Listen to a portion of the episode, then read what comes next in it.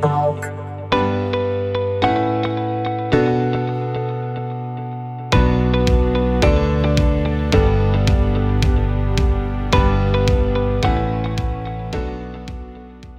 Estamos aí com o Lucas Matheus no Nene Talk. Lucas, obrigado por aceitar o convite. Cara, que isso, eu que agradeço aí.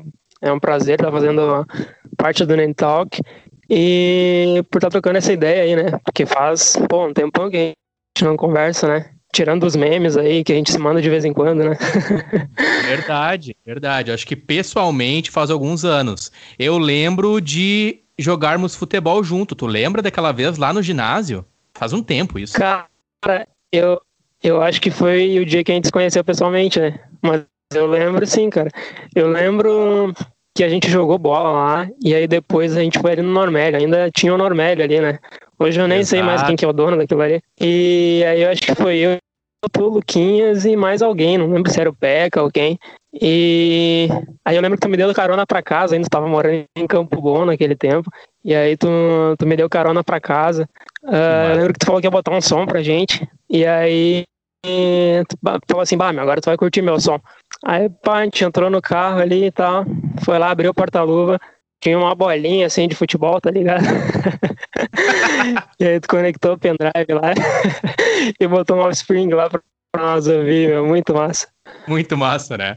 Eu lembro desse dia, eu lembro com muita alegria. É, jogamos futsal no ginásio, para situar o ouvinte, na cidade de Araricá, cidade das Azaleias. Já foi citado aqui no podcast do Nene Talk algumas vezes. Conversei com pessoas que moram lá, por exemplo, o Vitor. Ele é uma pessoa que eu entrevistei, que eu conversei, e a gente também cita esse período é, da lancheria do Normélios, né? Que foi um clássico ali na cidade de Araricá. Muito massa. E, e, deixa eu te perguntar uma coisa, Lucas. Hoje estamos aqui gravando, é dia 21 de fevereiro, é um domingo. Para contextualizar o ouvinte, pode ser a final do Brasileirão de 2020. Né? Lembrando que nós estamos em época de pandemia, então se estendeu um pouco os jogos. E a minha pergunta para ti, Lucas, é: tu acredita que o Colorado vá fazer o crime lá no Rio de Janeiro contra o Flamengo? Cara, esperamos que não, como, como bons gremistas, né? Hum? Mas tá complicado torcer contra, né, meu? O cara vê ali a, a, escalação do Inter, assim, não tem como tu acreditar que aquele time ali vai ser campeão brasileiro. Não tem, não tem como. Tô olhando posição por posição. O Inter deveria estar no meio da tabela. Só que, cara, o time deles está muito encaixadinho, tá tudo dando certo. Uhum. Inclusive, os erros do VAR estão sendo a favor, né?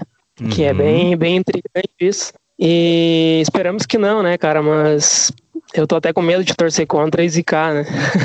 Sim, eu, eu vou te dizer uma coisa, concordo plenamente contigo.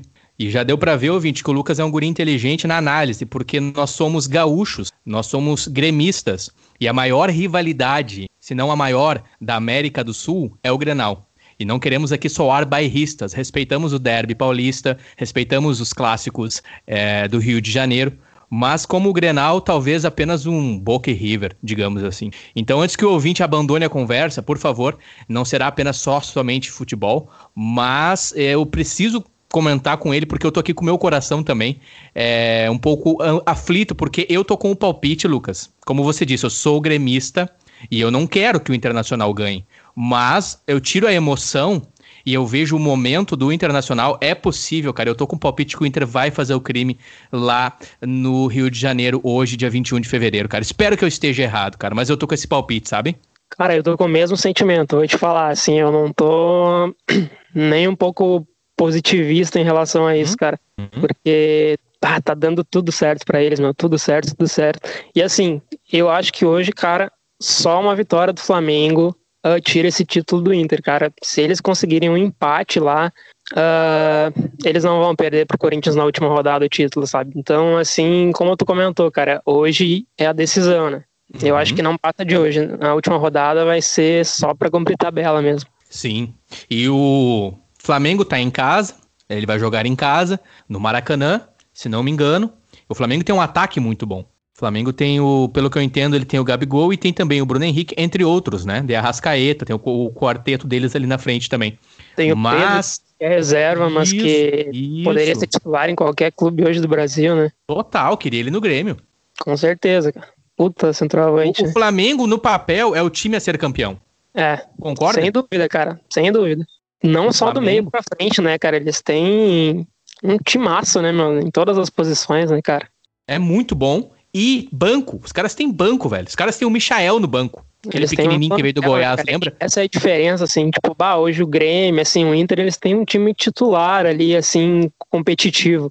Mas, tipo, bah, agora ali uh, Jeromel e Kahneman estão fora, a gente já fica uhum. naquela, nossa, nossa zaga reserva não é o bicho, né? Já o arrebenta o time, já arrebenta é, o time, exato. Não, eles têm, tipo, dois times, assim, a nível titular para ser campeão de tudo, né, cara? É, fora, fora de série. Exato, o investimento que foi feito no Flamengo, a leitura que eu faço é: foi investido para o Flamengo ganhar a Libertadores no Maracanã. Porém, tivemos a pandemia e isso quebrou o espírito e os planejamentos do Flamengo. O Flamengo era previsto, era investido para ser o campeão da Libertadores no Maracanã. Esse era o investimento do Flamengo. O que seria o sonho, né? Mas aí teve a pandemia e quebrou o espírito do time, bagunçou tudo, tanto que, não menosprezando o time do Internacional, atualmente o time, a, digamos assim, favorito ao título no jogo mesmo é o do Colorado, como tu falou, muito bem encaixado. Se tem um jogador no Inter, cara, que eu admiro muito, é o meio-campo volante Edenilson. Esse cara, para mim, ele joga muita bola. E eu, sim, eu tenho essa, digamos assim, inteligência emocional de tirar o gremista do lado, deixar o gremista Nene de lado e analisar no cru do jogo. Cara, o que o Edenilson joga é brincadeira, cara. Tu vê assim também, Lucas? Cara, eu acho que ele é, é o pilar, digamos assim, como uhum, o, Arthur, uhum. o Arthur foi nosso pilar ali em 2017 para uhum. o Grêmio fazer aquele timaço. Eu acho que o Edenilson é o pilar do time. O time começa por ele e aí a gente começa a conversar sobre outras é, posições. O Edenilson mais 10. O Edenilson e mais 10, exatamente. E, cara, eu acho incrível, assim, meu, que todos os guris que entraram, uh, não sei, cara, deu uma liga, assim, que é fora do normal, né, cara? Aquele Caio Vidal, que quem que é Caio Vidal, cara? Uh, Rodrigo Dourado, depois de tanto tempo parado, voltou e encaixou, meu. Tá tudo dando certo, cara. Tá, tá complicado torcer contra, como a gente comentou já, né? Exato, tá complicado eu torcer contra. E agora eu quero entrar saindo um pouco do ambiente é, grenal e do ambiente apenas internacional. E eu quero fazer uma pergunta para ti. Até que ponto um ídolo no clube e aqui vai também se estender para o Grêmio agora. Mas até que ponto o ídolo no clube ele é um problema? Porque tu analisa comigo, assim que o Andrés D'Alessandro saiu do Internacional, o time andou, velho. Entendeu? O Grêmio hoje, ele precisa, minha opinião, e eu quero ouvir a tua, ele precisa trocar a comissão técnica, minha opinião. Então, a minha pergunta, baseada nesses dois pontos que eu trouxe: Andrés D'Alessandro no Inter, após a saída dele, a melhora do Inter, Renato no Grêmio, todo o tempo que ele esteve agora conosco, todo o benefício que ele nos proporcionou, né? Reafirmando o Grêmio como um dos grandes do mundo. Porém, existe o tempo e o tempo passa e dentro do futebol, que é um esporte muito competitivo, é, são detalhes, na primeira liga, principalmente, na, na, liga principal, entre os profissionais. E eu vejo que o Renato já passou o período dele, ou não é que ele passou, não é que o Renato passou, mas é que ele já não vê mais o Grêmio como prioridade. Como é que tu vês? Até que ponto o ídolo é um problema no clube? Cara, eu concordo plenamente com teus dois pontos de vista. Primeiramente, ali em questão do ídolo, falando do D'Alessandro, digamos assim, como jogador ainda, uh, a gente tem aquela coisa de saudosismo, né? De, pá, a gente tem que manter o ídolo aqui, é o nosso ídolo e tal. Só que o futebol, ele é feito de resultados, né, cara? Não tem como a gente se basear assim, tipo, uh, no que já foi. A gente precisa de hoje, a gente precisa de renovação. O futebol necessita de renovação, né, cara? Uhum. E aí, partindo pro ponto técnico, como tu comentou, eu partilho do mesmo sentimento, cara. O Renato é o nosso maior ídolo. É, o Renato é inquestionável, uhum. ele ele fez os nossos dois gols no Mundial. Ele nos deu duas Libertadores, uma como jogador e uma uhum. como técnico. O cara é o maior, cara. Eu acho que assim, a personificação de Grêmio é Exato. Renato. Só que eu também entendo assim que o ciclo dele acabou, cara, porque eu não sei se se ele perdeu ali o tesão de, de, de ser campeão, cara, ou ele já tá com a cabeça em outro lugar, mas não sei, mas ele não tem mais aquela, aquela gana, assim, de ganhar, aquela, aquela coisa que a gente via de brigar, assim, pelo, pelo time, sabe? Uhum. De ir na mídia, de brigar, de blindar o, o time.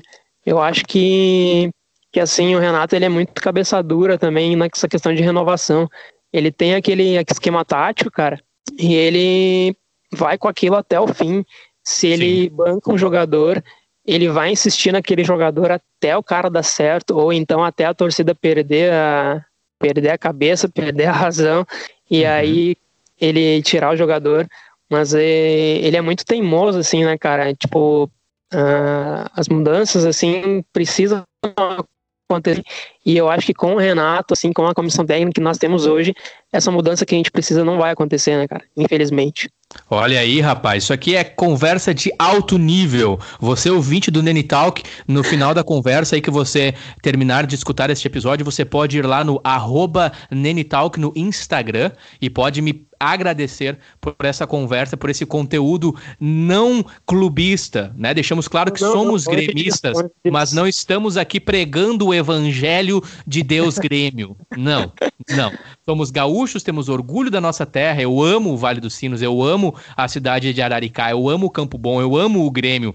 Porém, a leitura que estamos fazendo aqui é tira o coração, tira a emoção e analisa a estatística, analisa o cru, porque o jogo o jogo ele é muito. É, a alguns momentos ele é muito cruel. E o jogo, quando eu digo, não é somente no futebol. O jogo da vida, que eu vou filosofar agora. Porque realmente, como tu falou, se tu deixar apenas a emoção, né, a idolatria, a idolatria é um fruto da nossa emoção. A idolatria, você você mata essa árvore, vai secar a raiz e vai matar. Sim, é a personificação do Grêmio, Renato Portaluppi. Porém, o tempo passou. E eu penso que ele ainda está, abre aspas, tranquilo no cargo. Acredito que vai sair agora no próximo mês, após a Copa do Brasil, que eu espero que o Grêmio venha a copar sobre o Palmeiras.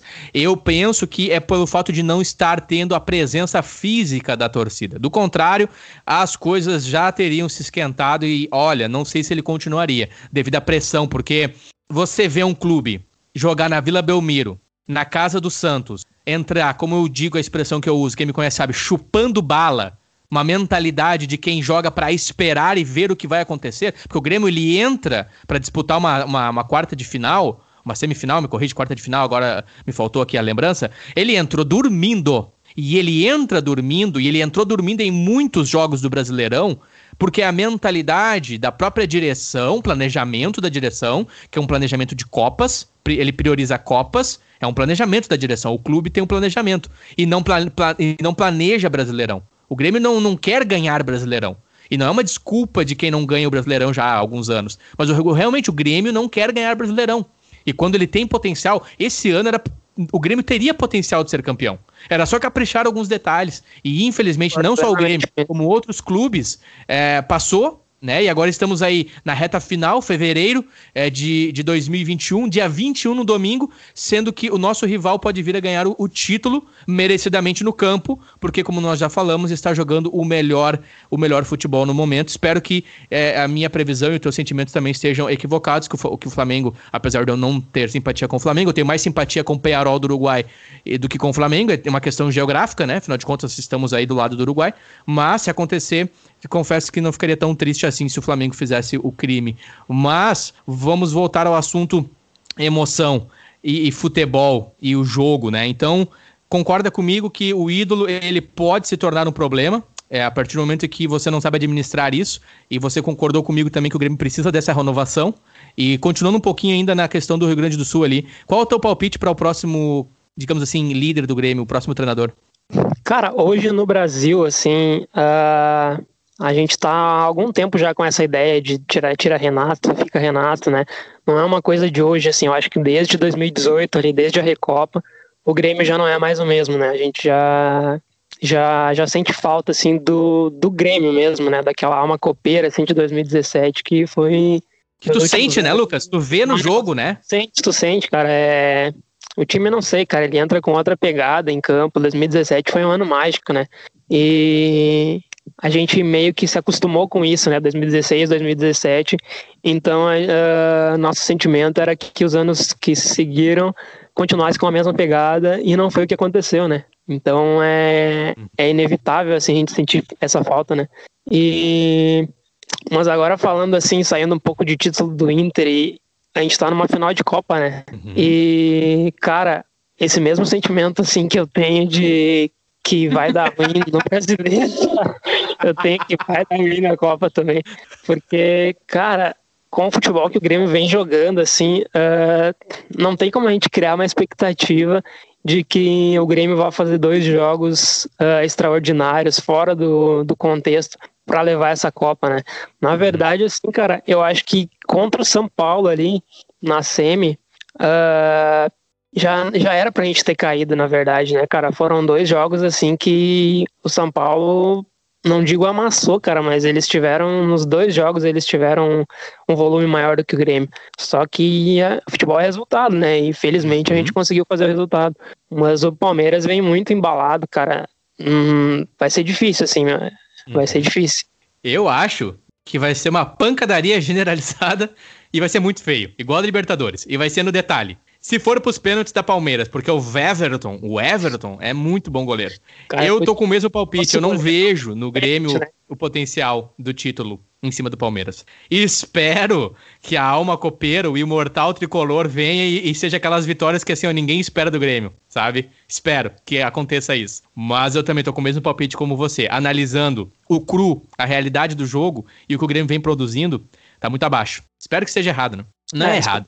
Espero que o Grêmio é, consiga vencer esse título e o Renato consiga sair. Seria a cereja do bolo dessa que é, acho que é a terceira passagem dele pelo clube, né? Seria a cereja do bolo. É, eu tenho o mesmo pensamento, assim, não tem como a gente torcer. Tem gente torcendo contra, assim, querendo que o Renato saia e tal, e, mas eu acho que não é bem por aí, né? Uh, eu tenho o mesmo sentimento que tu, como a gente já comentou ali, de que se encerrou um ciclo, né? Acho que isso, assim, é até o torcedor mais apaixonado pelo Renato sente, mesmo não querendo admitir, sente que o ciclo dele dessa vez se encerrou. Talvez em um futuro ele uhum. volte, mas eu acho que agora, assim, de momento, uh, o melhor para ambos é esse uhum. desligamento, né? Exato.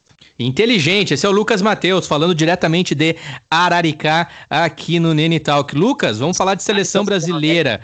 Tu, tu vê o Renato treinando a seleção? Cara, o uh, uh, que, que eu vou te dizer, na verdade, né? O Renato é bem cabeça dura, assim, é capaz dele acabar levando um Tassiano pra, pra seleção, né? Sendo pressionado, assim, né? Ah, então, é burro, né? eu não tenho uma opinião formada sobre isso. Só que a nossa seleção também tá, tá. A gente já não tem mais uma seleção há um bom tempo, né? É. Então, eu deixo em aberto, deixo essa no ar. Não, não sei se teria uma boa ideia ou não. Sabe como eu vejo? eu vejo o menino Tite, né? O Tite fazendo um bom trabalho na seleção com o que ele tem. E, cara, a Copa do Mundo é detalhe também. Aí, aí é, o, é, cara, a Copa do Mundo é o ápice na galáxia. Já parou pra pensar que ninguém na galáxia, na Via Láctea, é só, na, só no planeta Terra que tem Copa do Mundo? Claro que isso é óbvio, né? que a gente saiba somente na planeta Terra que tem vida humana, é, que mas. A gente saiba, né? Porque. É, é então, vasto, a né? galáxia, né, cara? É, é, e, é, e é, a Copa do Mundo é um jogo só, né? Quando chega no mata-mata ali é um jogo só, né? É, aí é, tu tem que estar tá bem. E o Brasil teve o azar nessa última. Vou dizer azar, cara, porque o menino De Bruyne. É, primeiro que aquele gol foi muito azar do Fernandovski, lá do Fernandinho. É o primeiro gol no primeiro pau lá, desviou pra dentro da casa. Enfim. E aí depois o menino De Bruyne conseguiu acertar o chute lá, o Alisson não buscou. E aí o Brasil quase conseguiu empatar com o Renato Augusto. Foi detalhe, cara. Porque se tu olha a Copa do Mundo de 2002, mano, o Renato. Perdão. O Ronaldo só com o joelho, a Copa de 2002. E ninguém acreditava no Brasil. O Ô Lucas, ninguém acreditava no Brasil em 2002, ninguém acreditava no Brasil em 94, e eu quero que ninguém acredite no Brasil agora em 2002, ano que vem, que a gente possa ir com um time totalmente desacreditado. Eu adoro, assim como o Grêmio, eu adoro quando o Grêmio é desacreditado. Sabe ah, a minha cara, psicologia? impressão, né? a minha psicologia reversa, e eu espero que o Brasil consiga nos surpreender. Né, menino Neymar, é, cara, material humano o Brasil sempre teve de sobra, né, material humano nunca faltou no ambiente de futebol. Nunca, tanto de mulher quanto de homem. Aí vai mais a questão, às vezes, da sorte, que o jogo também é sorte, cara. Vai também a questão de um detalhe, o cara acordou bem, porque em 98 o Ronaldo, o Ronaldo teve uma convulsão antes, cara, tá ligado? Tu é, tu é de que ano? Me corrige. Eu sou 97? de 97. Eu sou de 97.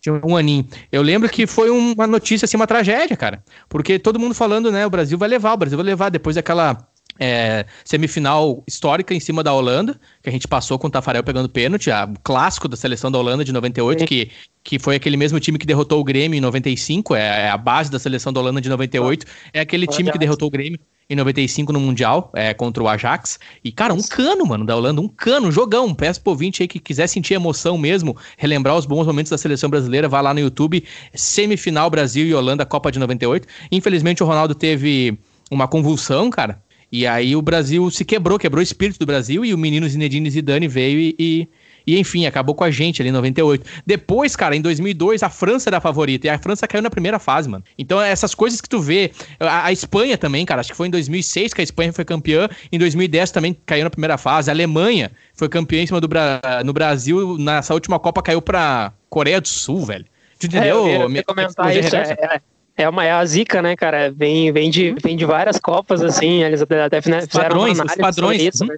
Padrões, né? Que tipo, o time que foi campeão caía na fase de, de grupos mesmo ali no, no ano, na Copa seguinte, no caso. Eu acho que na história, mano, nunca teve um clube que foi duas, um clube, perdão, um país, uma seleção que foi duas vezes campeã seguida, nunca, nas edições da Copa do Mundo. Nunca, cara.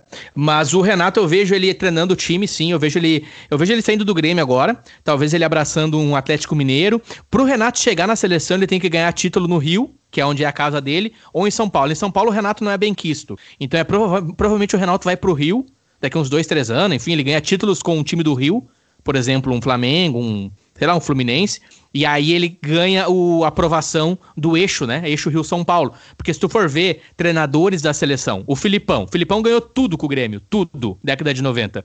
E aí ele foi pro Palmeiras, ganhou com o Palmeiras, e aí ele foi o treinador em 2002. O Tite, o Tite ganhou tudo aqui no Sul com o Inter e com o Grêmio. Aí ele foi pro Corinthians, ganhou o Mundial com o Corinthians, foi pra seleção, entendeu? Tu consegue ver esse, esse, esse caminho? Sim, a gente até comenta assim que uh, sobre isso talvez tem um certo preconceito, né? É, não, não nos vitimizando, mas é vamos, real. Vamos isso. vitimizar sim, eles têm inveja de nós, eles têm inveja. Eles têm inveja. Né, cara?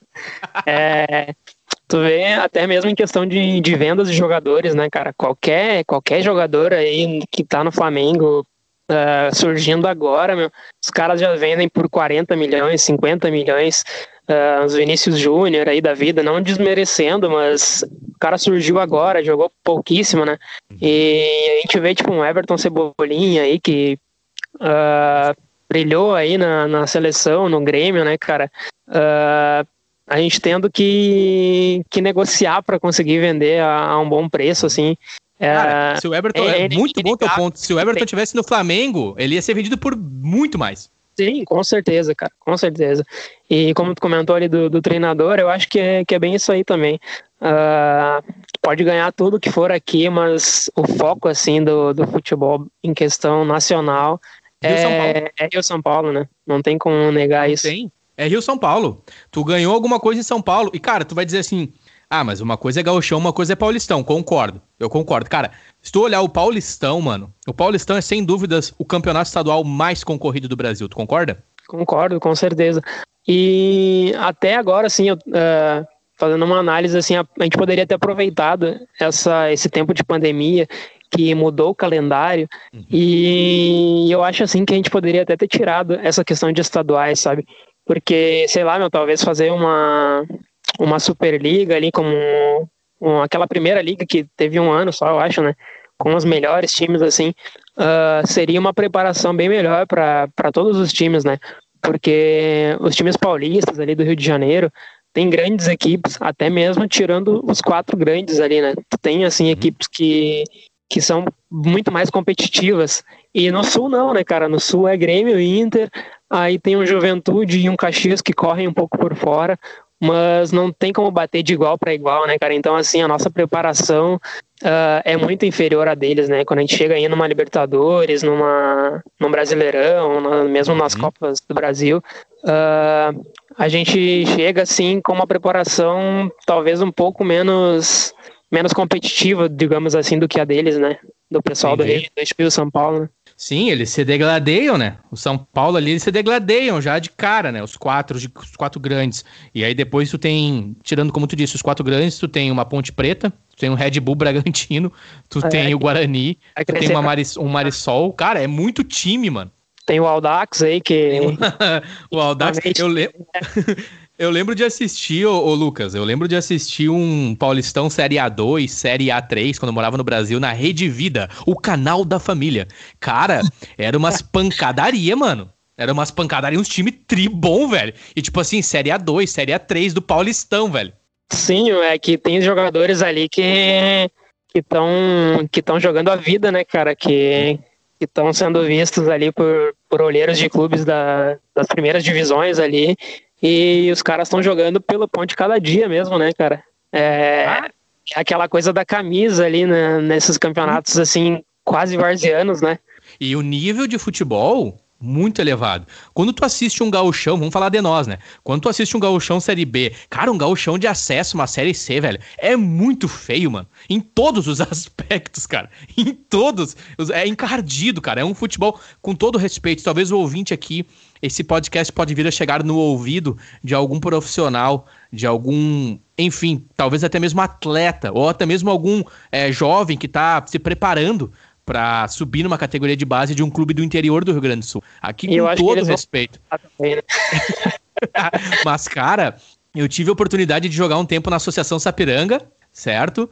E eles estavam preparando o time para jogar o gauchão de acesso na época. E aí eu tava, na época eu jogava, morava em Araricá e eu tava treinando, tinha 17 anos, cara. E era sub-21 o time.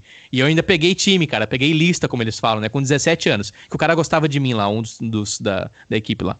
E aí eu não ganhava, o pessoal da época recebia. Tipo, lembra do Ronaldinho de Sapiranga? Que jogou sim, sim, agora por último chão no. no Grêmio, né? É, o Ronaldinho de Sapiranga, ele ganhava na época 220. Não é ele, né? Eu não posso falar dele diretamente. Mas eu sei que tinha um tipo um valor que alguns jogadores daquele grupo ali, naquele ano, ganhavam 220 reais de auxílio, né? E aí uma das grandes estrelas do time ali, um dos nomes, era o Ronaldinho, esse de, de Sapiranga. E eu lembro que ele preparou para jogar. Preparou para jogar o gauchão da, da série de acesso. E aí eu fui em um jogo é, acho que era. Cara, São Luís de Juí, não vou lembrar agora. Mas, cara, é, primeiro que eu, eu levei um tempo até desenvolver a massa muscular que eu tenho. Eu era muito franzino. E é muito, um jogo muito físico, Lucas. Um jogo muito físico. Eu olhei realmente eu fiquei com medo, cara. Era um jogo de muito contato. E eu era, na época, tido como lateral direito, né? E o esquema ali do time era um esquema onde o lateral ele era muito mais de marcação do que de ataque. Eu sempre gostei de atacar. E eu já fiquei, mano, já olhei assim, sinceramente, cara, eu olhei, não, não tem chance para mim, tá ligado?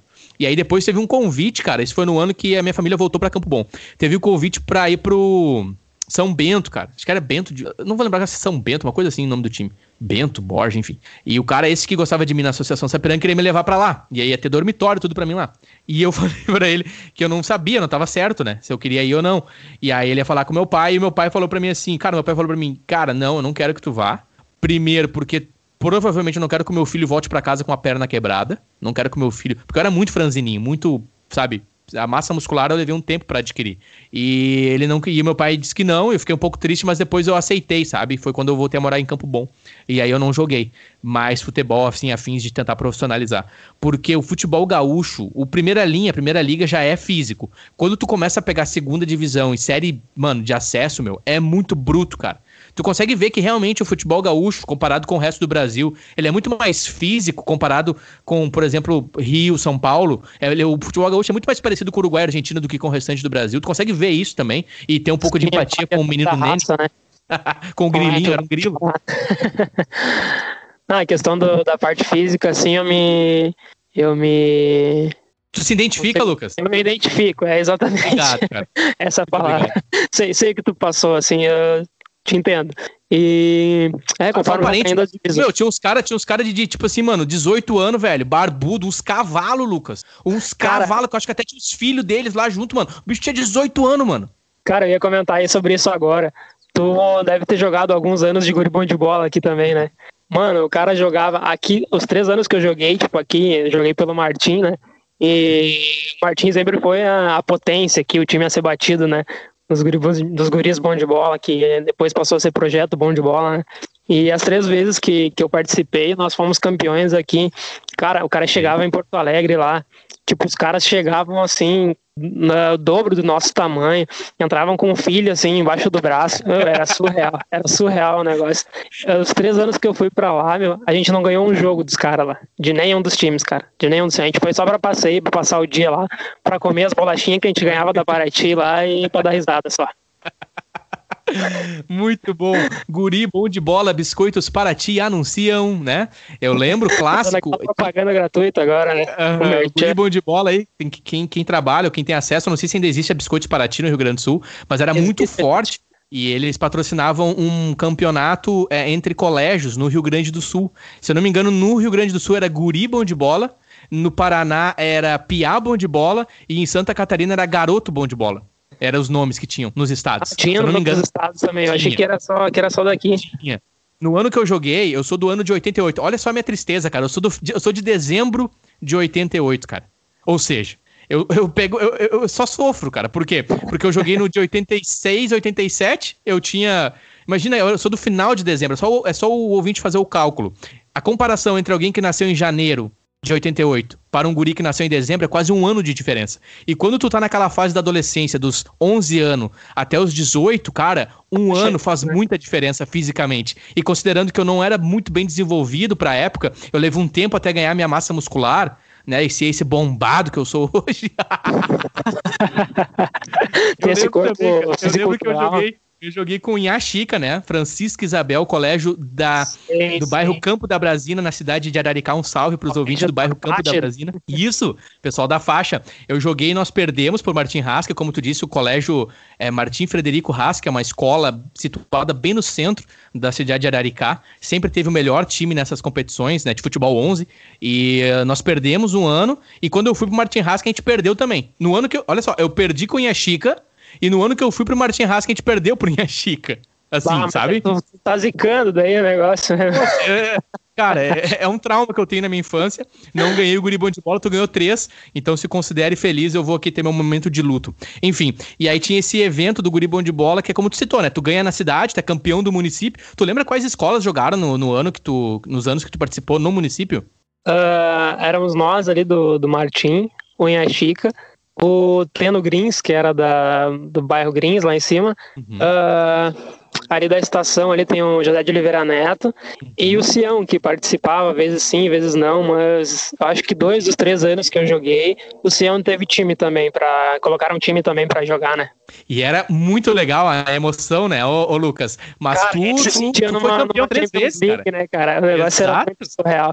Não, e deixa eu te falar, uh, dois desses, desses três anos eu fui capitão do time. No primeiro ano, porque eu sempre fui de falar bastante, sabe? De, de chamar a galera mesmo e tal, de organizar. E, aí no primeiro ano, uh, no segundo ano que eu joguei, na verdade, o primeiro ano que eu fui capitão, uh, a professora gostou de mim e tal, falou que eu chamava o time e tal, e que eu ia ser capitão. Aí beleza. Aí no segundo ano, uh, a gente iniciou os treinamentos que a gente fazia ali um pouco antes do, de iniciar o campeonato, né? E aí teve a troca de professoras. Aí veio uma, uma professora nova e aí ela veio perguntar para para nós quem é que era o capitão, porque não dava mais tempo de mudar e tal, né, de dela conhecer uh, os jogadores e tal. E aí a gente comentou que era eu e segui como capitão, né? E aí, cara, como a gente foi campeão nos três anos, dois anos deles, uh, teve, sempre tinha, né, aquela cena de erguer a taça e tal, e a gente fazia a uhum. volta olímpica.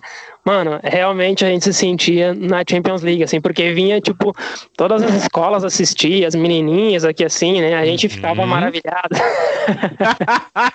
Muito bom. Que massa, Lucas. E tu, tu erguia a taça. É, tipo, a, a gente, o capitão, no caso, né, Uhum. Uh, erguia a taça junto com o time, como é hoje no, em, em, qualquer campeonato, né?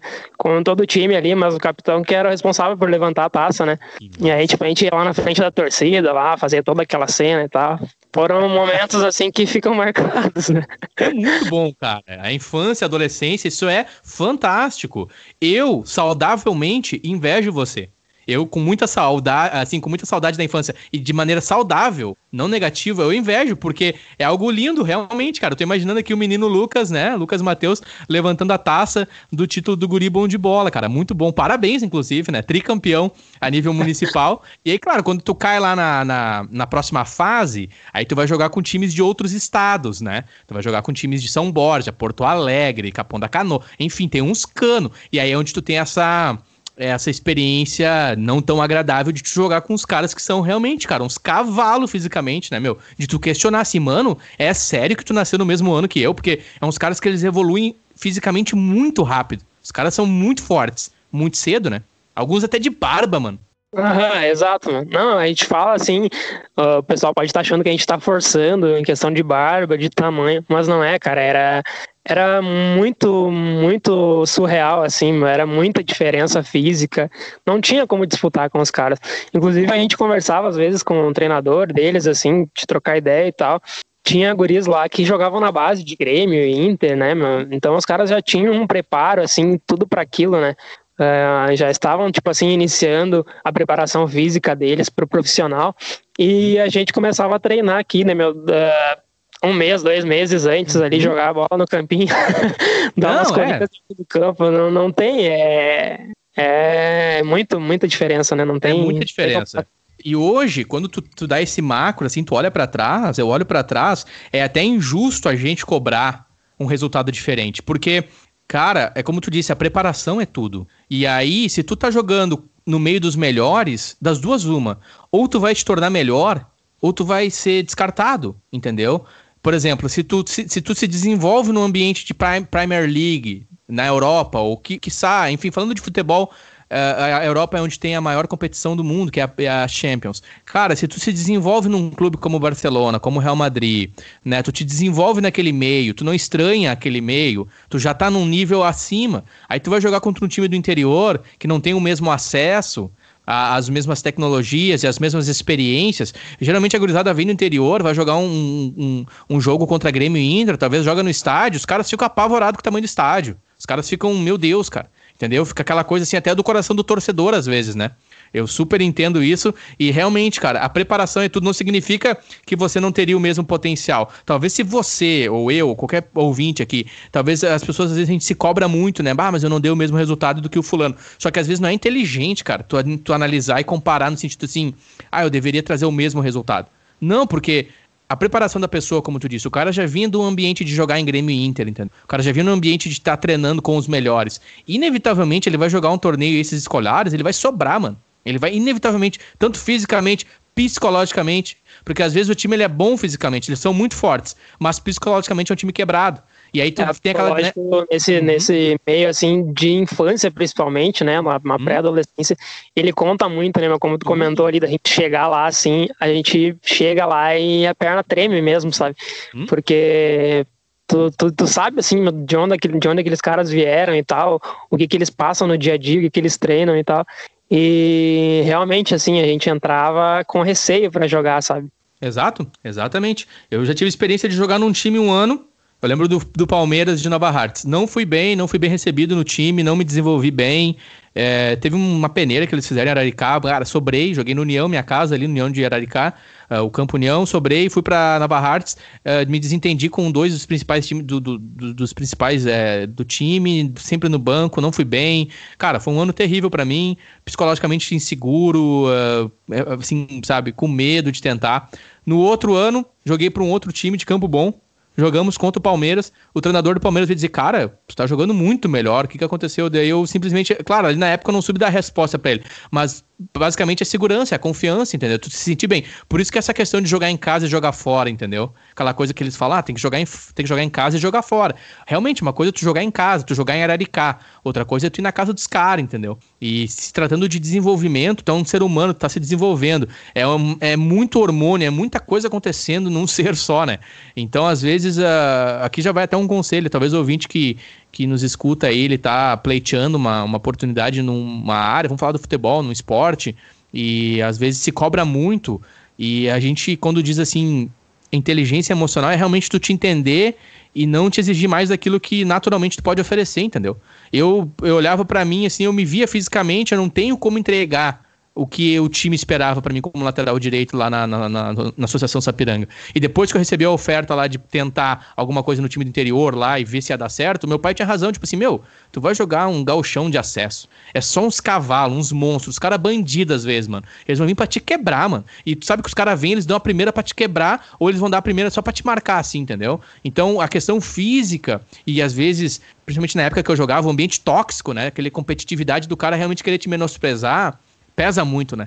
E se tu já não tem um porte físico muito bacana, tem alguma coisa insegura em ti, no meu caso, ele eu tava saindo de Araricá indo pra Campo Bom, uma transição psicológica também. Cara, a melhor coisa que eu fiz no meu caso foi não dar sequência e focar nos estudos e afins, e eu acho que enfim, fiz a escolha certa. Admiro, joguei com o Alan, joguei com outros jogadores que se profissionalizaram. Marcelo Groy também, eu lembro de jogar com ele em Campo Bom. É, tive a oportunidade de ver ele. E curiosa, curiosa, curiosidades à parte, Marcelo Groy, no, no, campeonato que eu joguei contra ele, o time dele foi campeão com o Marcelo Groy pegando pênalti, mano. Tu acredita? Ah, que massa, mano. Foi em Campo um Bom monstro, mesmo? Cara, monstro. Isso, em Campo Bom. Ele jogava pelo é, União Jovem Cristã, é o JC Juventus, e ele ganhou do time que eu jogava, que era o Cascavel, de Campo Bom. Um salve pro pessoal de Campo Bom, os ouvintes aí. E o Marcelo Groy nas duas categorias, tanto na 87, ele é de 87, Marcelo Groy, né? Então 87, 88 e na 86 e 87. Nas duas categorias ele era goleiro, e na minha categoria eles ganharam de nós nos pênaltis, com ele pegando três pênaltis, cara. Assim, monstro, entendeu? E muito frio, já, tu, já, tu já via que ele tinha algo diferente, entendeu? A mentalidade, sabe? Porque uma coisa é tu ter a questão física, não desenvolveu fisicamente ainda. Mas a mentalidade, cara, tem coisas assim que não. A pessoa ali, o guri com, com 15 anos, tu já, come, já começa a fazer uma leitura de, do que, que ele vai ser pra vida. Alguns mudam, alguns não mudam. Mas ali tu já consegue ver, entendeu? Que nem tu falou, uma coisa que eu achei muito legal. Tu era um cara que tu chamava o time, tu tinha essa atitude de liderança. Naturalmente, tu foi percebido e já foi colocado no lugar devido, de liderança, sabe? E isso é uma coisa que tu observa. E quem é mais velho, que tem mais caminhada, sabe? Então os professores ali já distinguiram isso em ti e viram que não é uma questão de tu ficar pegando no pé do time, né? Que tem várias maneiras de tu abordar isso. Mas é aquele cara que joga pro time e converte e organiza, o que é muito importante é, numa partida de futebol, né? Tu ter aquele, aquele, aquele meio campo, assim, aquele, perdão, aquele capitão tipo o Maicon da vida, entendeu? Cara, o quanto, o quanto eu gostaria de entregar pro Maicon o meu tornozelo e pegar o dele para mim, para ele poder jogar mais uns dois anos, sabe?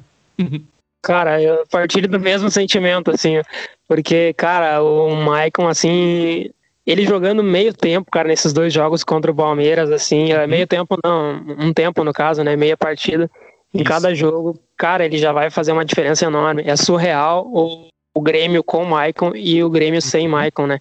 É um abismo, assim, entre os dois times, cara. O Maicon, ele passa uma segurança pro time que é, que é o que faz a diferença, né? Ele domina a bola, assim, e o cara tem muita visão de jogo, ele passa calma, ele, ele tem uhum. aquela liderança mesmo, como tu comentou, né, cara? E isso acho que faz total diferença no time. Tu ter esse cara lá dentro, assim, é, chamando o time. Uhum. E como tu comentou, não é a questão de pegar no pé, é a questão de tu querer vencer sempre, né? De tu ter aquela, aquela gana de vencer e fazer o teu time entender isso também, né? uhum. né? Exato, principalmente quando tem jogadores mais novos, principalmente quando tem jogadores que estão começando, e aí tu vai jogar contra um Palmeiras, contra um São Paulo. Cara, é muito importante tu ter do teu lado um capitão que vai passar segurança e que vai ser respeitado pelo outro time também. Entendeu? O futebol, quando tu analisa o futebol, qualquer esporte, tá? Coletivo principalmente, a mentalidade é muito importante. Quando eu disse que o Grêmio entrou chupando bala contra o Santos, é porque o Grêmio entrou dormindo contra o Santos. É porque o Grêmio entrou jogos dormindo. Principalmente quando sai o Maicon, sai aquela referência, entendeu? É, a gurizada começa a ratear, é, o time começa a. Parece que quebra a alma do time, sabe? Quebra, assim. Alguma coisa no time para de funcionar. E tu ter o Maicon no time, tu ter um líder no time, cara, é, é é outro, é outro nível de futebol. Concordo contigo. Ele jogando um tempo em cada jogo já tá de bom tamanho. Uh, e eu lembro agora, ouvindo de ti essa questão, eu lembro do Luxemburgo, ele contando a experiência do Luxemburgo na Europa. O Luxemburgo, ele foi treinador do Real Madrid, tu lembra disso? Dos Galácticos, tu lembra? Sim, eu lembro. Não, não entendo como, né? Mas, mas eu lembro, sim. É que ele, ele ganhou, cara, o Luxemburgo, ele ganhou tudo. Tudo com o Cruzeiro e ele foi campeão também com o Brasil. O Luxemburgo, se eu não me engano, ele foi campeão com o Brasil ali na, na, na virada de 90 para a década de agora, essa nossa nosso século, anos 2000. Ele foi campeão tudo, cara, com o Alex Cabeção. Lembra do Alex Cabeção? Que depois foi pro Fenerbahçe? Cara, ele ganhou tudo com o Cruzeiro. Se eu não me engano, o Cruzeiro ganhou com umas. Naquela época de pontos corridos, os primeiros anos de pontos corridos, cara. O Cruzeiro fez, tipo assim, mano, uns 80 e quatro pontos, tá ligado? Porque tinha, se não me engano, tinha 24 times, cara. Ou 26 times no brasileiro na época. E aí começou a rebaixar seis. É, em vez de quatro, até, até ficar os 20 times que tem hoje, né? E aí era muito jogo, e o Cruzeiro, tipo, ganhou com uns 30 pontos de diferença. É, cara, o Alex Cabeção voando, o Luxemburgo ganhou tudo, ganhou título com o Brasil também, se não me engano. É, logo depois que o Filipão é, saiu em 2002, acho que ele assumiu. E o Luxemburgo foi pra, pra, pra, pra, pra treinar, né? O Real Madrid, ele era o cara na época, né, meu? E sabe uma das coisas que fez com que ele fosse demitido do Real Madrid, sabe o que, que foi, meu? Teve um jogo Real Madrid, se não me engano, Milan. Milan ou Inter é, de Milão, ali em Milão. E era uma Champions. E o Zinedine Zidane não estava bem no jogo. E o jogo estava empatado. E o Luxemburgo tirou o Zinedine Zidane. No que o Luxemburgo tira o Zidane, o Milan cresce e faz 2 a 0 Tu consegue ver o meu ponto?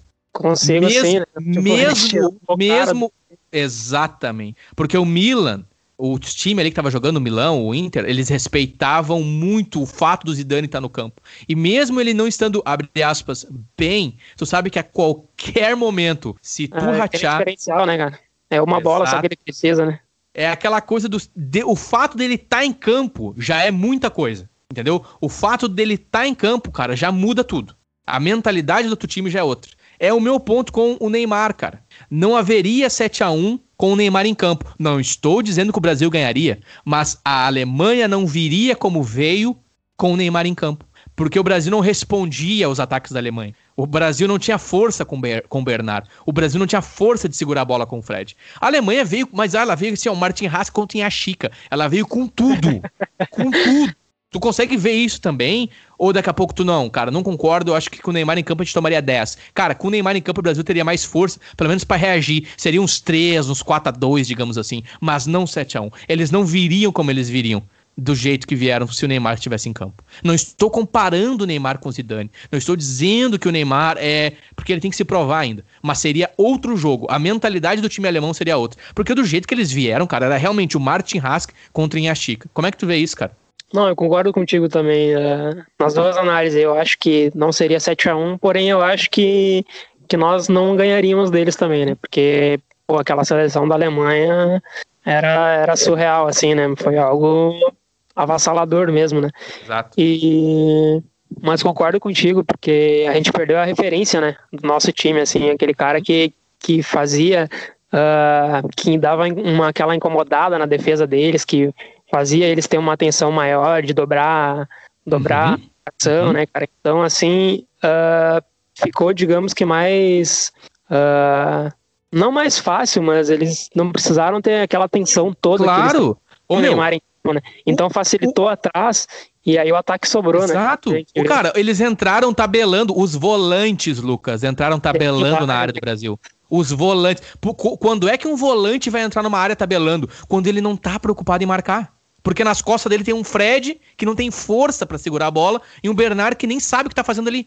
Bem isso, cara, bem isso. É o Martin Haas e, contra a Chica. É o Martin Haas contra a Chica. A defesa também entrou muito apática, né, cara? Eles tomaram. O Thiago Silva não jogou, exato. O líder da, da, defesa não jogou. O Thiago Silva foi, foi. Não jogou? E aí eles tomaram um gol e não reagiram, tipo, continuaram caminhando em campo, e aí foi o segundo e o terceiro. Tomaram cagaço, e, tomaram cagaço, exato. Depois do terceiro gol ali, aí desandou, né?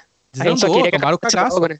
Tu vê na cara deles, Lucas. Tu vê na cara, no segundo gol, tu começa. Tu sente assim, na cara deles, na cara do Marcelo, na cara do Davi, do Júlio César, os caras estão apavorados. Se nós, mano, na TV, conseguimos sentir. Cara, dentro do campo os alemão viram, meu Deus, se a gente não tirar o pé, a gente vai fazer 10 nesses caras, entendeu? Porque Realmente, os caras simplesmente. Eles têm tirado o pé também, né? Porque. Segurou, segurou. É, falei, falamos aí de, de futebol gaúcho. Desculpa tocar nessas feridas. Espero não estar despertando triggers nos ouvintes, né? Gatilhos negativos, porque eu continuo acreditando no futebol brasileiro. Eu não gosto quando alguém resume o futebol brasileiro ao 7 a 1 Tudo bem se você nasceu nos anos 2000, mas antes de você existiu um homem chamado Pelé, existiu um homem chamado Ronaldinho, Ronaldo, Rivaldo, Roberto Carlos, Romário antes de você nascer, aí ouvinte é, Millennium, existe uma história, um legado que é respeitado no mundo inteiro. Da única cinco estrelas do mundo que continua sendo o Brasil. E eu entendo quando as pessoas não estão felizes com o momento atual do Brasil, porque realmente não é o melhor momento. A seleção poderia ter ido mais naquela Copa do Mundo, agora que passou, que a gente caiu para a Bélgica. Mas, cara, são detalhes e a questão emocional pega muito também. Espero que o menino Tite, Adenor, consiga trazer. Aprenda com os detalhes dessa última Copa e consiga trazer um time mais é, sólido para a próxima Copa do Mundo. E vamos ver se a gente consegue é, o, o, Hexa. Eu defendo o Brasil sempre. Eu sou brasileiro, eu sou canarinho, cara. Eu gosto muito da seleção da Holanda. Eu gosto muito da seleção aqui da Irlanda, né? É outro futebol, mas é outra escola, digamos assim. Mas eu sou canarinho, cara. Nada muda. Eu não tenho vergonha do Brasil. Nunca tive vergonha, assim. É claro que no 7 a 1 pegou, foi, foi feio. Mas, cara, inclusive aqui eu converso com amigos meus. Eles não tocam nesse assunto, cara é 5 a 1 7 a 1 10 a 1 Eles não veem assim como a gente vê. É aquela coisa de quem apanha não esquece, né? É, bem isso, e a gente tem essa, essa coisa de ficar tocando na ferida, assim, ao invés de abraçar e tal, né? A gente tem essa, essa filosofia, assim, no brasileiro, né? De, de ficar tocando nessa ferida e tal. E, e aí de não, de não apoiar mais. Eu acho que até a questão, tipo assim, uh, juntou meio que isso do futebol com a questão política, assim, e, e aí o brasileiro meio que se desgostou, eu acho, do, do país em si, né? É, a associação das cores do Brasil com posições políticas machucou um pouco a imagem, mas, ô Lucas, dessa convulsão toda que a gente teve, dessa convulsão, tanto questão política, né, do gap de poder que a esquerda deixou, assume o Bolsonaro, a extremidade, é, toda essa convulsão política que o nosso país vem sofrendo há um tempo já, é, que reflete na nossa seleção, que é uma dos baluartes da nossa cultura, o futebol, entre outras coisas, eu penso que isso trará bons frutos, espero. Não estou dizendo que estou feliz, é muito fácil para mim, aqui hoje, tendo a oportunidade de estar na Europa trabalhando, estudando, é muito fácil para mim olhar e dizer, não, porque isso, porque aquilo. Quem sou eu? Eu sou ninguém. Mas eu, como brasileiro, querendo sempre o melhor do meu país, continuo votando no Brasil, eu vejo que nós, como brasileiros, cara, na dor, a gente tá aprendendo muito. Inclusive, eu quero perguntar para ti, como é que tem sido para ti a pandemia, cara? Uh, cara, uh, digamos assim, ó, no início. Uh ninguém sabia como lidar, né? O mundo inteiro, né? E me pegou bastante, assim, questão de uh, do trabalho, porque a gente uh, não parou totalmente, mas teve aquela redução e tal, questão questão salarial que foi que foi reduzida. E cara, eu absorvi, tentei pelo menos absorver uh, a pandemia de uma forma positiva, né? Uma forma de, de me reorganizar uh, tanto financeiramente quanto humanamente também, né? Porque a gente, a gente, eu não perdi nenhum ente assim uh, muito próximo, né? Uh, alguns amigos assim de conhecidos e tal, mas eu não perdi nenhum ente próximo. Mas a gente, a gente vê assim que nesses momentos, principalmente, a gente consegue notar que uh, dinheiro não é nada, né, cara? Que o que vale mesmo é é o que nós somos, é a família, que uma, uma pandemia, um, um vírus, né, um simples vírus, digamos assim, uh, pode uhum. acabar com tudo, né, cara? E hoje, assim, uh, eu consigo notar que eu cresci bastante, assim, como pessoa e tal, com uh, questão de analisar, assim, os pontos que eu realmente devo dar mais, mais ênfase, assim, uh, mudei bastante meu pensamento, sabe? E agora, uh, quando a gente estava voltando né, ao normal, uh, teve essa segunda onda agora, e inclusive sexta-feira agora o, o nosso governador Eduardo Leite decretou a bandeira preta aqui nos vales né, dos Sinos, aqui em Campo Bom, Araricá, Novo Muro, e eu acho que boa parte do, do Paranhana também. E agora sim que nós estávamos voltando ao normal, digamos assim, no trabalho e tal, uh, teve essa, essa reviravolta aí. E agora vamos ver, né, meus? Vamos aguardar os próximos capítulos aí, como que vai, que vai se desenrolar isso. Mas agora sim chegamos a, ao ápice, né? Ao pior momento da pandemia, infelizmente. Os hospitais estão lotados e a expectativa é que, que as coisas melhorem, né? Mas. Sim. E o que, que significa bandeira preta? Para contextualizar o ouvinte, o que, que significa a bandeira preta no estado do Rio Grande do Sul? É, não sei se é só no nosso estado aqui, mas eu creio que é coisa de, do governo estadual, né? Uhum. Uh, o Eduardo Leite, ele. São três bandeiras, se eu não me engano: a, a laranja, a, a, amarela. Não, são quatro: laranja, amarela, amarela, laranja, vermelha e preta, que são uhum. uh, níveis de contágio, né? Se eu não me engano, o, o laranja ali é com nível mais baixo, não sei exatamente as nomenclaturas de cada uma, né? Uhum. Mas é essa sequência, assim, laranja, uh, amarelo, laranja. Aí nós estávamos em bandeira vermelha aqui, que é um risco alto de contágio, uh, mas como com algumas restrições, assim, estavam com com os comércios abertos, pubs e os bares uhum. estavam abertos, com todos os cuidados, né? Pelo menos na teoria. Sim. E a bandeira preta agora é o risco altíssimo, né? De, de contágio. E segunda-feira agora iria ter a volta às aulas aqui, que foi que foi cancelada, agora vai continuar com aquele esquema de aulas online e tal. Os uhum. bares uh, estão fechando de novo, né? Uhum. Entendi. E entendi. Cara, compartilhando um pouco do meu momento aqui, uh, também iniciou já ano passado, eu já estou há um ano nesse regime de em casa e 5 quilômetros apenas uh, de locomoção da minha casa. Um, é muito difícil você analisar, entender algumas coisas. É muito difícil, como você citou, é, quando envolve entes familiares, pessoas que amamos. É muito difícil quando o teu negócio, você depende dele andando, rodando, e você não consegue tocar o teu negócio, e você se vê num beco sem saída. É inexplicável, às vezes, essa questão da vida, esse, esse caminho, esse rumo que a vida tomou.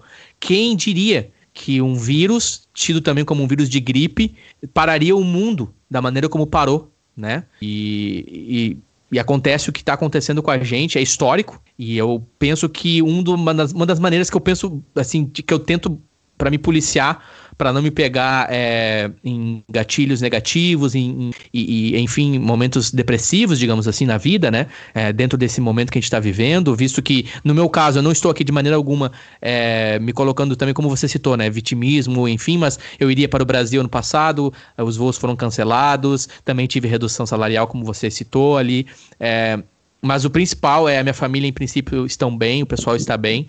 E eu penso que a gente está passando por isso. E eu me vejo também assim, olha, ô Lucas, a questão como tu citou no início da nossa conversa, da tecnologia, né? Eu estou aqui nesse lado do Atlântico e você está lá é, no, no sul da América, né? Estou aqui no norte, em Dublin, você está em Araricá, América do Sul, Brasil.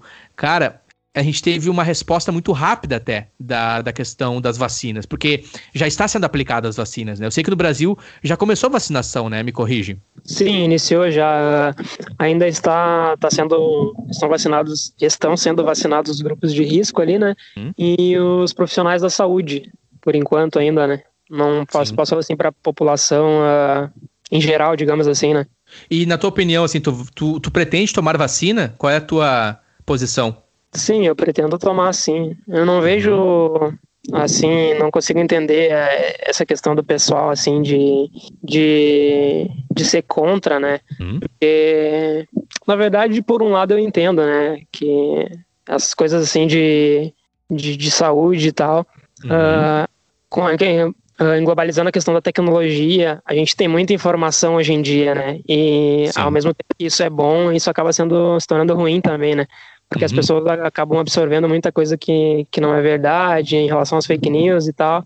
E aí tem aquele pessoal assim mais velho, digamos assim, que é mais cabeça dura, que uhum. viu uma notícia lá que a vacina vai é para controle de população, não sei o que, que não sei o que, que tal, uhum. e, que eles querem dizimar a população, e aí isso vai passando de pessoa para pessoa, e aí cria essa, esse atrito, né? Uhum. Mas eu, no meu, no meu ponto de vista, assim, falando de mim, pessoal, uh, eu vou me vacinar, sim. Espero que sim, né? Sim, sim, com certeza. Eu também vejo igual você. E você fez uma análise muito inteligente da questão da informação. Hoje ela está na palma da mão, através do smartphone, que é um computador, um celular. E aí o nosso avô, o nosso tio, as pessoas de gerações anteriores à nossa, a qual nós devemos total respeito, eles têm acesso a muitas informações que talvez, às vezes, carece de filtro, de interpretação. Por isso que é muito importante a gente se, se informar. A comunicação, a informação é tudo, né? E infelizmente algumas redes, alguns profissionais, algumas pessoas, até mesmo por questões políticas, interesses, disseminam informações que não são verídicas e confundem e dificultam, é, digamos assim, para que o bem ocorra. E eu, penso que sim, eu penso que a vacina é um, é um benefício, acho que a gente tem que desfrutar disso. Entendo a preocupação de quem tem talvez alguma reação alérgica, talvez alguém que tem alguma doença que possa ter complicações, porque é um processo muito rápido, é tudo muito novo. É uma vacina que está sendo desenvolvida em um ano, é um processo recorde, é um time recorde, né? Mas essa questão não é só restrita ao Brasil. Eu tenho uma amiga que está na Noruega, lá também as pessoas têm tido resistência, pessoas não estão tomando, algumas pessoas não optam por tomar. Então, tem questões religiosas às vezes, tem lugar, locais no mundo que as pessoas realmente não tomam vacina nenhuma. Então, não dá para, na minha opinião, tentar é, ver isso como uma questão apenas de um país. Isso é mundial. O ser humano, eu tenho essa comigo, eu tenho essa posição comigo desde quando eu vivia no Brasil, eu já tinha essa visão assim. E agora tendo essa oportunidade de morar aqui, visitar alguns lugares, alguns países, o ser humano é igual, Lucas, em todo o, o, lugar no mundo. Quando eu digo igual, é nós somos inseguros, nós temos nossas incertezas, nós temos os nossos medos. Cara, o ser humano, ele é ele, ele se repete em alguns erros, ele se repete em alguns acertos em qualquer lugar no mundo, cara. Em qualquer, não importa a nacionalidade da pessoa, se é europeu, se é americano, se é africano, se é asiático. Cara, é, o ser humano é ser humano em qualquer lugar, velho. Se ele for morar em Marte, ele vai continuar sendo ser humano, sabe? Então, é, eu não gosto quando, quando tu pega algo universal e tu tenta rotular como, por exemplo, ah, mas a culpa é da China, ah, mas a culpa é do Brasil, ah, mas a culpa. Não, cara. Acontece a questão de ter vindo de lá, mas esse vírus, por exemplo, a dengue, entendeu? O Aedes aegypti, a questão da própria outras febres e outros problemas que, que vieram, foram oriundos do Brasil também, é, é, vírus específicos do Brasil, que não é do Brasil, que acontecem no ambiente é, devido às sim, matas sim, sim. e a questão atlântica, entendeu? A questão da, da tropical. Enfim, cara, vamos sair desse assunto. Obrigado por compartilhar o teu ponto de vista. Obrigado por é, confiar em mim aí, que é algo crucial, é algo crítico, né? De essa troca de experiências aqui, né? Tá sendo bem agregante para mim também. Eu que agradeço. Poxa, tamo, Tamo junto, cara. Tamo together, como diz aí. Quero lembrar o ouvinte, né? Que estamos aí nas, nas principais plataformas de streaming: Spotify, Apple Podcast, Deezer, Stitcher, Google Podcast e também no site nenizeira.com. Exatamente isso, nenizeira.com com você consegue acessar aí todos os episódios do Nene Talk gratuitamente. Você apenas clica lá no episódio, por exemplo, do Lucas Mateus, e você vai ter acesso ao player. Você pode acessar no seu browser, no seu computador gratuitamente, ou através do seu serviço de música também gratuitamente. O Nene Talk, que é um podcast independente, feito por mim, o Nene. Você quiser ter contato comigo através das redes sociais, é no arroba Nenizeira, Nenizeira com Z, e também com o Lucas Mateus. Eu vou deixar os links na descrição desse este episódio, certo? Lucas, eu quero te perguntar uma coisa. Tá quente aí hoje, cara? Cara, tá, tá bem abafado aqui. Mais cedo eu tava com 31 graus. Agora o tempo tá virando para chuva, com aquele bom e velho clima de, de verão aqui no sul, né? Onde fica uhum. aquele calorão desgraçado, assim, de tapar o oco durante o dia e de noite vem aquela chuva, né? Pode crer. E como é que tá Araricá no geral, assim, cara? Como é que tá agorizado, Jackson, o pessoal? Tem tido contato com o pessoal? Como é que tá, assim? Então, se reunido de vez em quando para tomar uma cervejinha, na boa? Como é que tá? Tu tá tomando tua cervejinha em casa, não tá tomando? E qual cerveja tu tá tomando, se você quiser compartilhar com a gente aí? A gente, tá, a gente mantém contato sempre, né? Claro que, que com restrições, não como era antes, né? A gente não consegue mais fazer aquela aglomeração que a gente fazia e tal. Mas a gente se reúne aqui... Uh, a gente. A galera toda corta o cabelo ali na barbearia do Márcio, ali, até fazer um merchan. Márcio Pedrinho, olha aí, um salve pro Márcio, rapaz. fazer um merchan aqui pro Márcio. E a gente se reúne lá para trocar uma ideia, assim, enquanto dá, depois do trabalho, né? a gente vai lá, toma uma cervejinha, conversa um pouco. Mas diminuiu bastante esse contato, assim, né? Não tem, não tem como não diminuir, né? A gente a gente tem que ir se adequando assim à situação, né? Exato, estamos passando, estamos passando. E Logo em coisas a cerveja ali, a polar, né? Porque a melhor é daqui, né, Nene? eu estava esperando. Eu joguei a isca justamente porque eu estava esperando você falar daquela que eu espero ser a futura patrocinadora aí do Nenital, que fica o registro aqui, cerveja polar. Melhor porque é daqui, cerveja gaúcha, né? Muito bom. Cara, que saudade de tomar uma polar, cara. Exatamente, né? Não que nós voltamos naquele assunto de sermos bairristas, né? De longe disso, né? Longe exato, disso. Exato, jamais. Exato. É porque ela é a melhor mesmo, né? Ela é daqui, ela é a melhor. Não é que não é que a gente é bairrista, né, cara? Mas é que tudo que é feito aqui é melhor. ah, um salve, cara, um salve. São, são pesquisas, né? Pesquisas apontam. Exato, um salve. Pesquisas gaúchas, feito por é, pesquisadores gaúchos. um salve para os ouvintes capixabas, os meus colegas de trabalho, que são capixabas e cariocas. Também tem um colega mineiro. Um salve para minha amiga Tayla, que está na Noruega. Também para os amigos da Austrália e demais ouvintes do Nene Talk, que já alcançou 10 países, cara. Um podcast independente. Eu não pago o algoritmo para me favorecer. É um podcast underground, punk rock. E eu estou alcançando aí através do Nene Talk, a, a, digamos assim, pessoas estão ouvindo essas conversas e e tem tido feedback positivo. Lembrando que a intenção do Nene Talk é, acima de tudo, compartilhar experiências de vida, visões de mundo, através de conversas sinceras, honestas, com pessoas do bem, com energia boa e um pouco bairristas, assim como eu, no sentido do nosso orgulho pelo Rio Grande do Sul, como é também o meu amigo Lucas Mateus. Cara, que saudade de tomar uma polar e comer um X, cara. Ah, nem fala, mano. uh, nós somos daqui, é, é o padrão, né, cara? É, é a Polar e o X, né? Não, não tem, assim. É, tu vai ali comer um, um, hambúrguer agora que tá, que tá, que tá na moda, digamos na assim. Moda, né? É a galera do sushi e tal. Mas não tem, né, cara? Tu sentar num barzinho, um barzinho ali, tomando tua Polar e comendo teu X, não tem, não tem bater, né? Exatamente. Dando aquela galera contando umas mentiras ali, né? Cara, exatamente, meu. E pro ouvinte que talvez é vegano, vegetariano, tem X também vegano e vegetariano. O X nada mais é do que um lanche, né? Que é feito num pão redondo e aí vai, vai salada, vai maionese. Se você é vegetariano, você pode escolher o seu, o seu, os seus ingredientes. Se você não é vegetariano, você pode ter o bife ali. Afim, até bife de, de soja, já vi X com bife de soja, né? Sim, Mas sim. eu. Eu como Nossa. carne, sou carnívoro, e eu gosto de um X tudo, cara. X bagunça, tem até carne humana. Aquela famosa carne de gato, né? O gatinho tava passando, subindo e... De cachorro, meu Deus.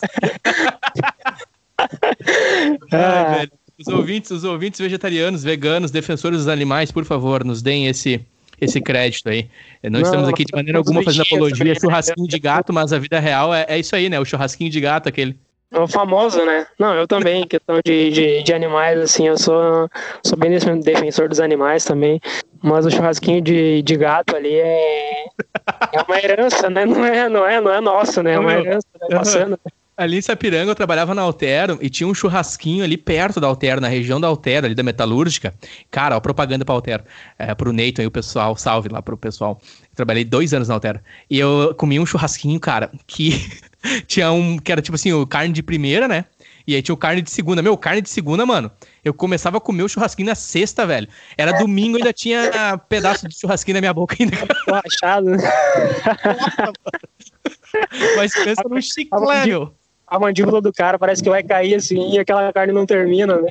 Não termina, cara. cara, muito bom. Falamos sobre Grêmio, falamos sobre Inter, falamos sobre futebol, falamos sobre eh, o nosso, digamos assim, primeiro momento, né? A nossa lembrança como amigos, quando a gente iniciou essa amizade que se estende através da internet até os dias de hoje. Isso foi, acho que uns, uns 15 anos atrás, 10 anos atrás, não vou forçar com 15. A gente lá no futebol em Araricá, na época eu já morava em Campo Bom. Eu lembro que a gente fez um jogo, era tipo os mais velhos, digamos assim, eu, acho que o Luquinhas ali, contra o teu time. Era tu, eu acho que o Cara, como é que é o nome do rapaz, meu? Não vou lembrar agora. Perdão aqui. Cara, te falar, eu, eu vou estar tá mentindo, porque as únicas coisas que eu me recordo daquele dia, se eu não me engano, tipo assim, o Davi foi jogar com vocês também, o Matheus ali, o Pepeca. Isso. O time de vocês, que eu acho que eu desci com o Davi aquele dia para jogar. Mas assim, cara, o que eu me recordo é a tua bolinha de futebol. Aquilo lá ficou marcado assim. tipo, pá, vamos curtir um, som, um sonzeiro agora. E aí tu vai lá, abre o porta-mala, tem aquela bolinha de futebol ali com o pendrive. Aquilo ali me marcou, sabe? É... Foi o que me marcou naquele dia. Sim, é, era um USB, né? Era uma USB. E a nossa primeira conversa, assim, tipo, foi muito bacana, né? Foi muito natural. Tipo, bah, depois você já veio me trazer em casa, assim, o nosso primeiro contato já foi muito bacana, né, cara? Eu vi que tu, cara, eu senti que tu é um guri do bem, meu. Eu considero que eu tenho algumas, alguns poderes psíquicos de sensibilidade. Não significa que se eu não sinto que a pessoa é do bem, eu não vou tratá-la com respeito. Mas eu vi que vocês eram um guri muito de boa. E, cara, tratando de, de Brasil, meu, se tem uma maneira de tu conhecer uma pessoa, é tu jogando bola com ela, cara concorda que tu consegue entender melhor a pessoa quando tu joga bola com ela, o comportamento dela. Sim, e eu joguei bola com vocês, cara. Eu vi que os guri eram muito na humildade, assim, no respeito e não significa que vocês tiraram o pé, mas foi um jogo muito limpo, bonito, tranquilo, um jogo bom, e vocês muito no respeito, tá ligado? A gurizada do bem mesmo, assim. Aquela coisa que tu falou do capitão, aquela coisa que tu tem, assim, um guri do bem, um guri que se comunica bem, e eu já me identifiquei contigo de cara ali, mano. Então já fica aqui a minha gratidão também pela nossa amizade, Lucas. Pô, eu que agradeço aí, cara, por, por todas as nossas conversas, que infelizmente foram poucas, né? Gostaria eu que tivessem sido mais. Mas, cara, sempre quando a gente conversa, sempre quando a gente troca uma ideia, tem essa, essa vibe boa, assim. Tu hum. tem uma vibe muito positiva, né, cara? Então, as conversas sempre fluem massa, como a gente gosta de dizer aqui, né? E eu que agradeço por essa parceria, por essa amizade aí. Espero que em breve podemos nos reencontrar pessoalmente de novo, trocar uma ideia, tomar uma cerveja, né? Com certeza, se Deus quiser. Espero poder ir aí este ano. Vou te avisar. E vamos marcar, se possível, um futebol, ou um churrasco, ou assistir um jogo do Grêmio. Eu vou para Araricá, com certeza. E aí a gente pode ter uma conversa lá também. Posso gravar pro Nenitalk, fazer um episódio em Araricá lá com o pessoal. Mas acima de tudo, eu quero poder rever o pessoal assim que a gente passar. Estamos passando, quero deixar aqui essa mensagem também para o ouvinte, né? Eu vejo assim, estamos passando por esse momento.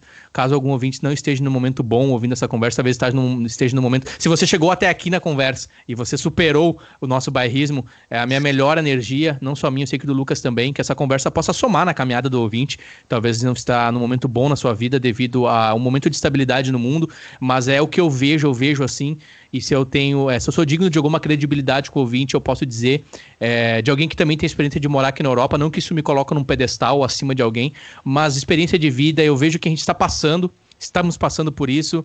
E eu aprendi, cara, aprendi acima de tudo nessa pandemia é, cara, foca no, no, positivo. Não tô pregando uma ideia de positivismo, uma coisa sem, sem, sem, sem fundamento. Faz a tua parte, faz aquilo que te convém, aquilo que é para você fazer, a tua responsabilidade, mas foca no positivo, porque focar no negativo só vai chamar mais coisas negativas. Foca no positivo, as coisas vão melhorar. Eu escuto uma música que se chama Don't Get Drunk. Ela é de um baixista americano chamado Mono Neon, um instrumentista. Basicamente na música ele fala assim: "Eu sonho em um futuro melhor, onde as coisas boas vão vir para ti. O bom vai vir. A gente teve, infelizmente, esse momento de convulsão na história da humanidade, no Brasil e afins, que o mal veio, aconteceu esse, essa, esse inesperado, que trouxe muita tristeza, muita coisa ruim. Mas eu acredito que depois disso o bem virá, vai vir coisas boas, as coisas boas vão vir.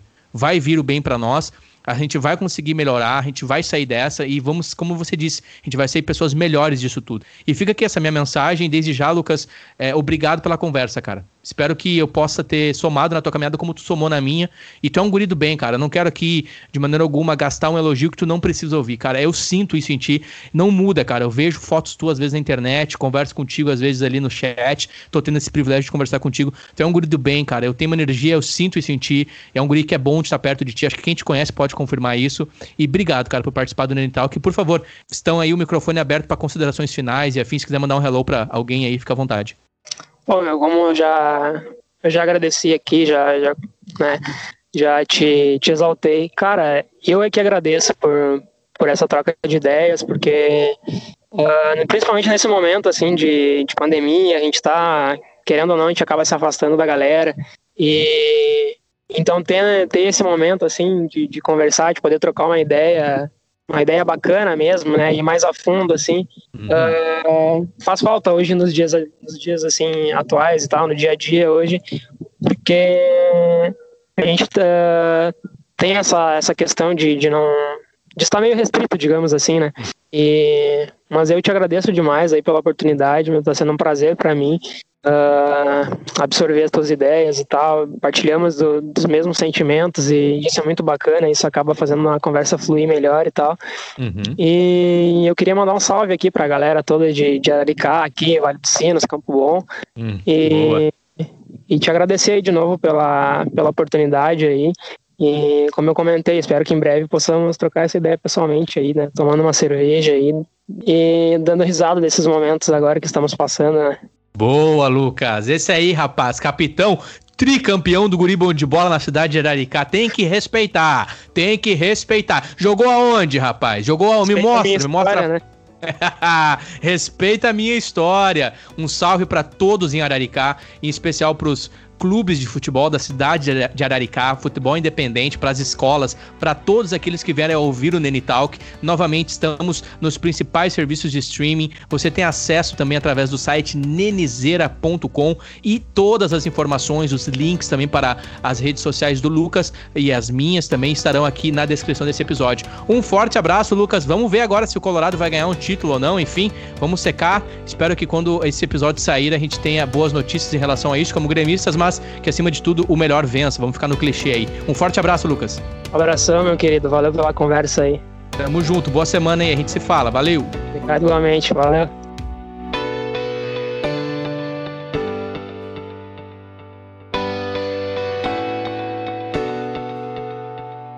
Obrigado pela escutar este episódio. Yeah.